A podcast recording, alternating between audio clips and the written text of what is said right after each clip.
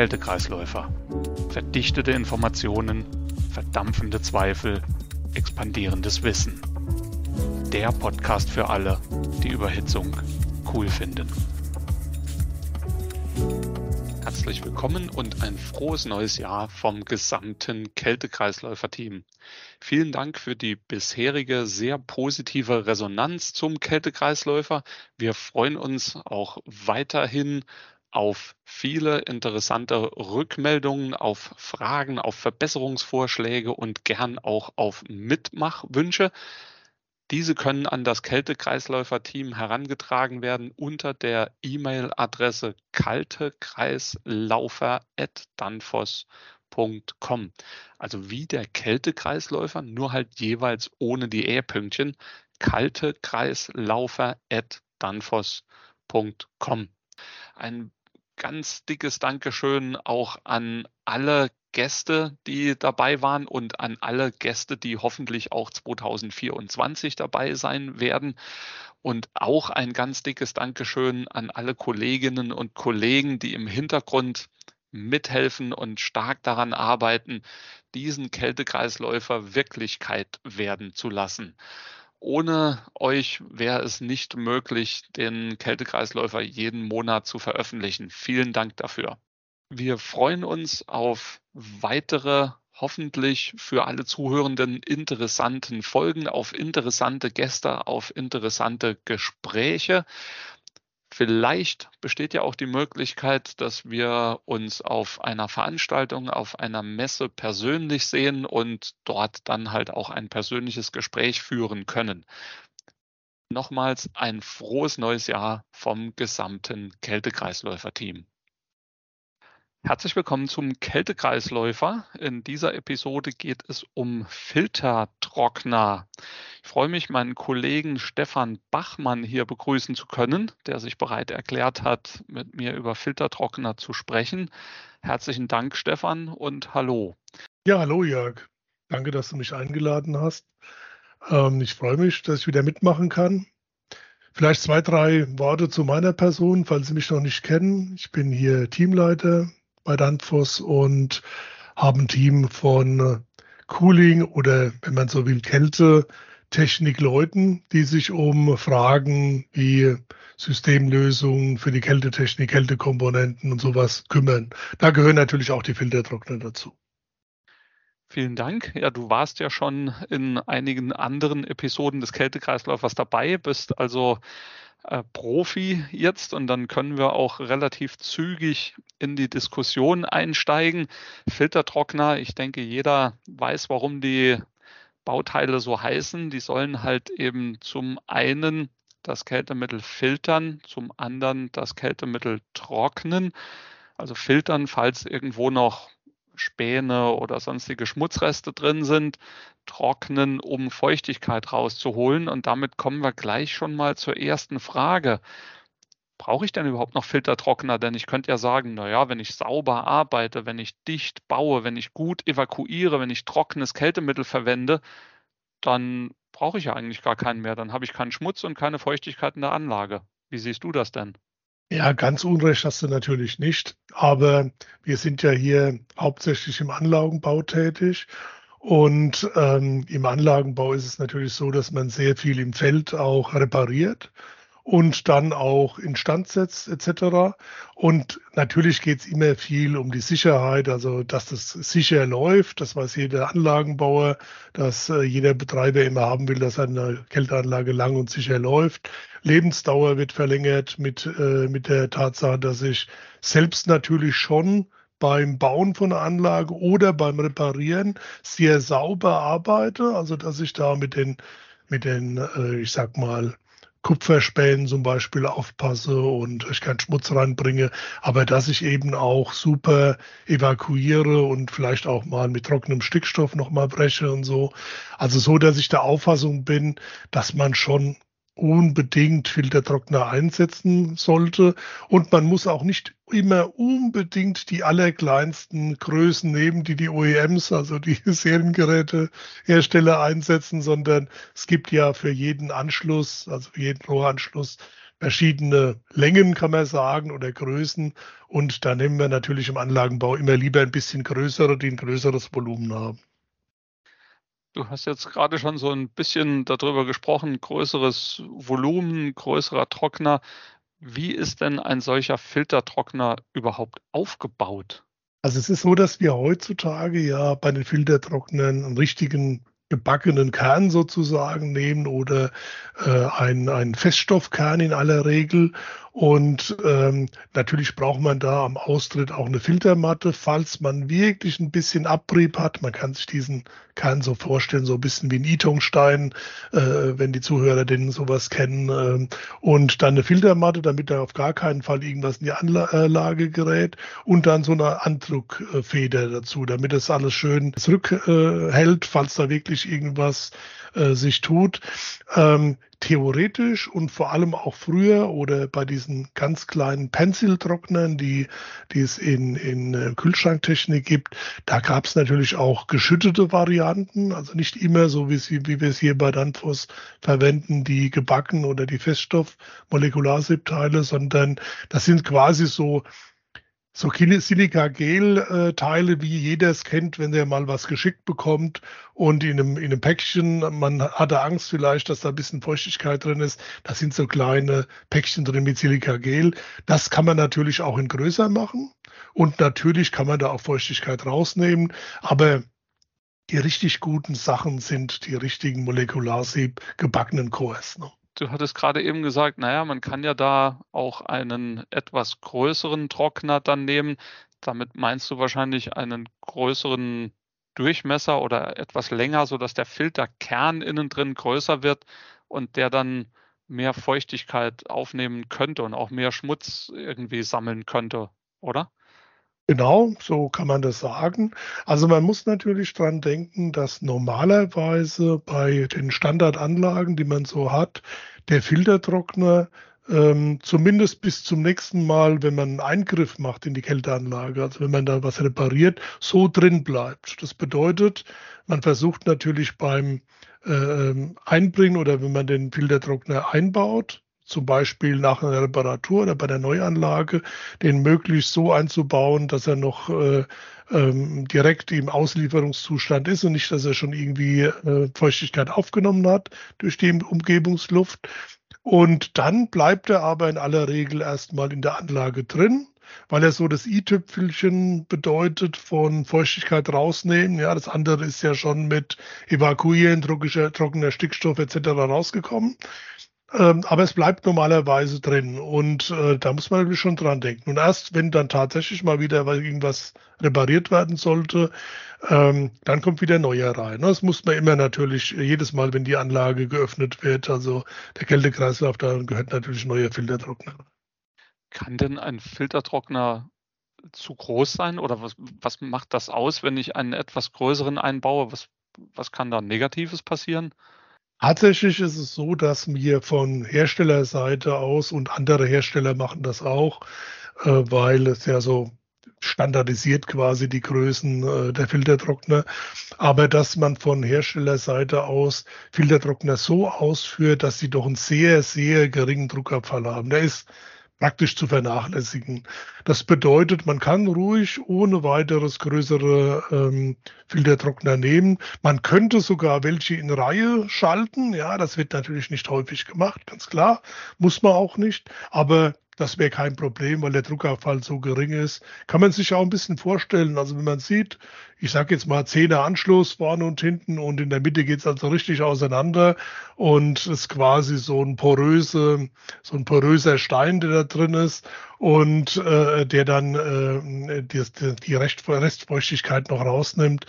Ähm, das ist äh, vernachlässigbar. Also wenn man auf sicher gehen will, ruhig ein bisschen größere Filtertrockner oder länger in der, der Praxis sehen sie halt auch länger ausnehmen. Jetzt haben wir über die Trocknung gesprochen. Das ist ja eine Funktion des Filtertrockners. Klar, Trocknung. Das andere ist Filtern. Das heißt, der, der sammelt eventuellen Schmutz, Abrieb, sonst was, was halt eben äh, auch so während des Betriebes entsteht. Wie ist das denn bei umschaltbaren Systemen, wenn ich jetzt eine, eine Wärmepumpe habe? Luft-Wasser-Wärmepumpe und gehe in die Abtauung, dann schalte ich da um. Dann wird doch der Filtertrockner andersrum durchströmt. Dann drückt es doch den ganzen Schmutz gerade wieder rückwärts in die Anlage. Das ist ein sehr guter Punkt, vor allem auch in der jetzigen Zeit, wo ja auch die Luft-Wasser-Wärmepumpen, die du angesprochen hast, einen besonderen Hype erleben. Ähm, und äh, wir da oft äh, vierwege Umkehrventile auch drin haben, die bedeuten, dass man eben einen, einen Kreisumkehr machen kann. Und für diesen Zweck äh, gibt es B-Flow-Filtertrockner, also tatsächlich Filtertrockner, die von beiden Seiten durchströmt werden können. Und äh, bei diesen Filtertrocknern gibt es schon eine Besonderheit. Also ich will es mal so durchspielen, wenn wir jetzt einen ganz normalen Filtertrockner nehmen würden, den wir überall in der Flüssigkeitsleitung drin haben und wo wir schon gesagt haben, wir haben einen Chor drin, dann dieses Vlies an der einen Seite und noch ein bisschen eine Feder, die dagegen drückt, dann wäre tatsächlich die Gefahr da, dass das, was man jetzt gerade quasi aufgenommen hat. Beim Filtertrockner an Schmutz und auch an vielleicht bisschen Späne oder solchen Sachen, dass das gerade wieder zurück in die Anlage geht, was wir natürlich auf gar keinen Fall wollen. Und wenn es umgedreht wird, und dann geht es natürlich dann von da aus auch wieder ins E-Ventil, was hier sehr kleine, äh, sehr kleiner Lichterdurchmesser ist, da könnte natürlich auch was passieren.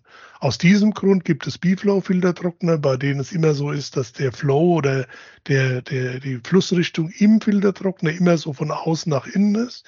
Sind ganz toll aufgebaut. Vielleicht können Sie auch mal schauen, Sie mal ein bisschen äh, äh nachschauen wollen bei DMB als, als äh, Stichwort oder generell B-Flow Filtertrockner, wie die aufgebaut sind, wirklich raffiniert, so dass es eben immer so ist, dass ähm, immer äh, beim Austritt sichergestellt ist, dass nochmal ein Vlies da ist und dass es durch den Filterchor durchgeht, dass nicht ähm, mühsam gesammelte Schmutzsilchmandanten wieder in die Anlage zurückgeht.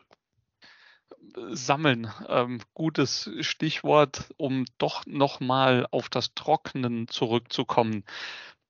Denn das muss ja irgendein Material sein, das in der Lage ist, aus dem Kältemittel das Wasser rauszuholen und das irgendwie zu trocknen.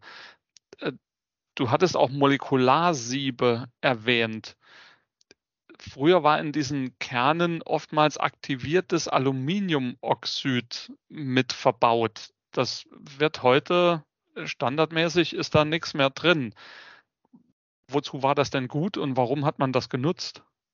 Ja, das ist ein guter Punkt. Also generell ist es so, dass wir heute normalerweise bei Standardfiltertrocknern 100% Molekularsieb, also das sind solche äh, Zeolite, nennt man das, nimmt und die sind wahnsinnig schnell und stark da drin, Feuchtigkeit aus dem System rauszunehmen. Und wie gesagt, da ist natürlich nur noch eine ganz kleine Restfeuchtigkeit drin im System, aber man will natürlich nicht äh, riskieren, dass dann am Expansionsventil oder Kapillarrohr, genau an der Stelle, wo wir eben auch nur unter 0 Grad sind, dass dann ein bisschen von der Feuchtigkeit so Eis wird, das ist nicht gut.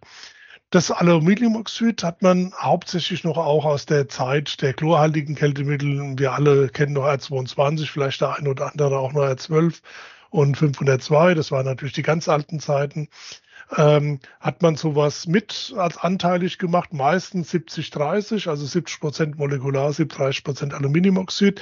Wird heute nicht mehr gemacht, so nach den neuesten Erkenntnissen, weil es äh, effektiver ist, wenn man 100 Prozent Molekularsieb hat. Bedeutet aber nicht, dass man das Aluminiumoxid so gar nicht mehr für gar nichts äh, verwenden kann, ja, sondern ähm, falls dann wirklich mal ein Burnout oder sowas wäre, kann man natürlich schon auch Trockner nehmen, die Aluminiumoxid haben.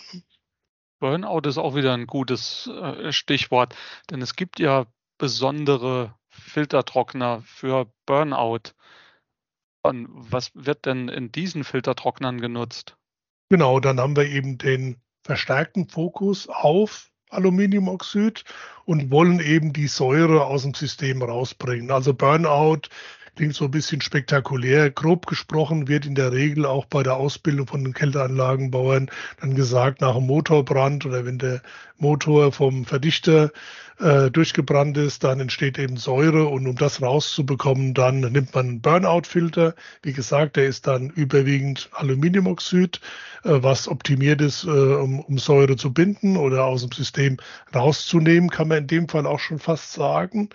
Ein besonderer Unterschied zu dem normalen Filtertrockner ist neben dem Aluminiumoxid auch, dass man es in die Saugseite in aller Regel einbaut und dass man nach Möglichkeit äh, das auch wieder rausnimmt. Also wenn man jetzt zum Beispiel einen, einen Gehäusetrockner hat, bei dem man die Einsätze rausnehmen kann, dann ist es naheliegend, dass man also die, die Einsätze dann auch wieder rausnimmt, beziehungsweise nochmal austauscht, nachdem man äh, das System wieder instand gesetzt hat. Das heißt, ich setze da einen Burnout-Trockner ein in die Saugleitung und nehme dann nach einer gewissen Zeit die die mit Säure beladenen Kerne raus, um diese Säure aus dem System rauszunehmen. Genau, so kann man das sehen. Und wie gesagt, normalerweise bei den Standardfiltertrocknern, die meistens in der Flüssigkeitsleitung sind, die man aber theoretisch auch in die Saugleitung einbauen könnte, hat man dann größere Anschlüsse und dauert ein bisschen länger wegen den niedrigeren Temperaturen und und entsprechenden äh, Massenströmen. Aber ähm, das kann man machen. Und bei den, bei den normalen Filtertrocknern bleiben eben die in aller Regel drin, zumindest bis zur nächsten Reparatur oder bis zum Lebensdauerende. Und bei den säurebindenden, die nimmt man raus und tauscht sie dann entsprechend aus. Man kann auch sowas machen, wie wenn man so einen Gehäusetrockner hat, dass man dann den Säureeinsatz rausnimmt und macht einen normalen rein gar keinen Ansatz reinzumachen, ist in der Regel falsch. Da muss man ein bisschen, gibt es noch ein paar andere Regulatorien, äh, die man beachten muss. Also sollte dann schon ein Einsatz drin sein. Nicht, dass man nachher noch irgendeinen Druckbehälter oder irgendwas hat. Ach so, du meinst, weil dann das innere Volumen äh, größer wird, weil ich ja nichts mehr drin habe, habe das innere Volumen vergrößert und dann kommen all diese Dinge mit PED, Druckliterprodukt und so weiter. Zielst du darauf ab? Genau darauf ziele ich ab. Ich will es jetzt gar nicht so vertiefen, aber man sollte als Praktiker einfach daran denken, ja, einen äh, Burnout-Trockner wieder rausnehmen und ja, wieder einen Ersatz einbauen. Das ist eigentlich alles, was man wissen muss. Danke für den, für den Hinweis. Und dann hattest du auch Saugleitung erwähnt, dass die Burnout-Trockner in der Saugleitung sitzen, nachher dann vielleicht einen normalen Kern in die Saugleitung einbauen, wenn das so ein Filtertrockner ist, der wo die Kerne getauscht werden können. Ja, nur die Saugleitung, die kann ja ziemlich kalt sein. Friert mir der Filtertrockner nicht ein mit dem Wasser, das da drin ist? Ja, das ist natürlich äh, erstmal eine gute Überlegung. Man sollte sich ja als Kältemann immer alles genau überlegen. Also warum ist denn jetzt so ein Filtertrockner normalerweise in der, in der Flüssigkeitsleitung drin etc. Aber tatsächlich ist es kein Problem. Man kann natürlich in der Saugleitung auch äh, einen normalen ähm, Filtertrockner einbauen.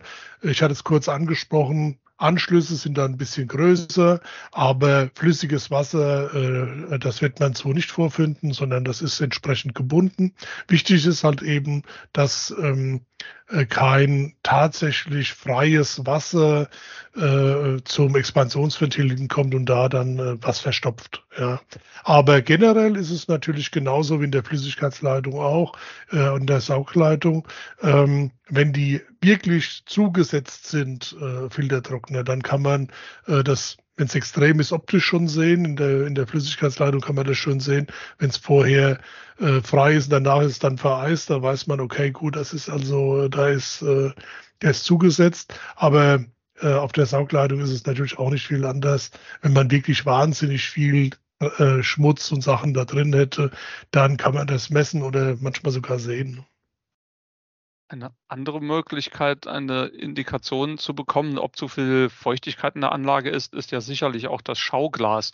Also wenn das umschlägt in eine Farbgebung zu feucht, bei Danfoss ist das halt von grün nach gelb, dann sollte ich auch den Filtertrockner auswechseln, einfach um nochmal sicherzustellen, dass die, die Feuchtigkeit aus dem System rauskommt. Absolut richtig. Also man kann schon davon sprechen, dass so ein Filtertrockner und ein Schauglas, dass es so eine Symbiose oder so eine Einheit irgendwie bildet. Gibt ja auch tatsächlich jetzt wirklich vom von der Montageseite her äh, Filtertrockner, vor allem die Börtelausführung, die dann mit einem Schauglas innen und außen Börtel kombiniert werden können, wo man das direkt draufschraubt. Aber auch von der Funktion her speziell diese Indikation, dass eben keine Feuchte mehr drin ist, äh, äh, das, da ergänzen sich beide sehr gut. Und grün braucht man sich gar nicht so viel zu merken, sondern grün ist in der Regel immer okay, ja. Und gelb ist halt eher Vorsicht. Gut, rot wäre vielleicht noch ein bisschen plakativer, aber wenn man weiß, okay, grün, das ist, ist in Ordnung und äh, dann hat man nichts weiter äh, zu befürchten. Von daher Schauglas eine wichtige Sache. Natürlich weiß jeder, Kältemittel füllen und wenn es blubbert und so, da muss man ein bisschen aufpassen, aber eben auch, dass es grün ist. Und äh, wenn ihr so bei der Montage äh, tatsächlich ein, ein, ein Schauglas mal auspackt, was schon grün wäre, ja, wenn er es auspackt, dann stimmt was nicht. Ja, das muss natürlich in der Umgebungsluft muss das natürlich gelb sein. Stefan, herzlichen Dank für die interessanten Informationen. Vielen Dank für die Diskussion. Als kleine Zusammenfassung, du sagtest Filtertrockner. Es ist sinnvoll, die in Anlagen einzubauen, auch weil beim Betrieb Abriebe passieren, um sicherzustellen, dass, wie du es nanntest, das i-Tüpfelchen da ist, das wirklich auch die letzte Feuchtigkeit rausgenommen wird aus der Anlage, sehr stark reduziert, dass keine chemischen Reaktionen in der Anlage passieren. Dafür sind mittlerweile die Kerne mit 100% Molekularsieben, Zeolithen ausgestattet. Es gibt besondere Kerne in Trocknern, diese Burnout-Trockner, die haben dann relativ viel Aluminiumoxid drin, um halt eben die Säure zu binden. Die sollen nach einer gewissen Zeit rausgenommen werden aus der Anlage und bei wechselbaren Kernen dann durch einen normalen Kern ersetzt werden, um das innere Volumen gleichzuhalten. In der Saugleitung funktionieren Filtertrockner auch. Und was ich ganz spannend fand, ist dieser Vorschlag zu sehen, ja, man schaut sich den Eingang und den Ausgang des Filtertrockners an und wenn der Ausgang kälter ist, dann deutet es darauf hin, dass der relativ viel Schmutz aufgefangen hat und ein großer Druckabfall da drin entsteht. Herzlichen Dank fürs Zuhören an alle, die uns hier folgen und bis zum nächsten Mal immer unterkühlt entspannen. Danke. Tschüss.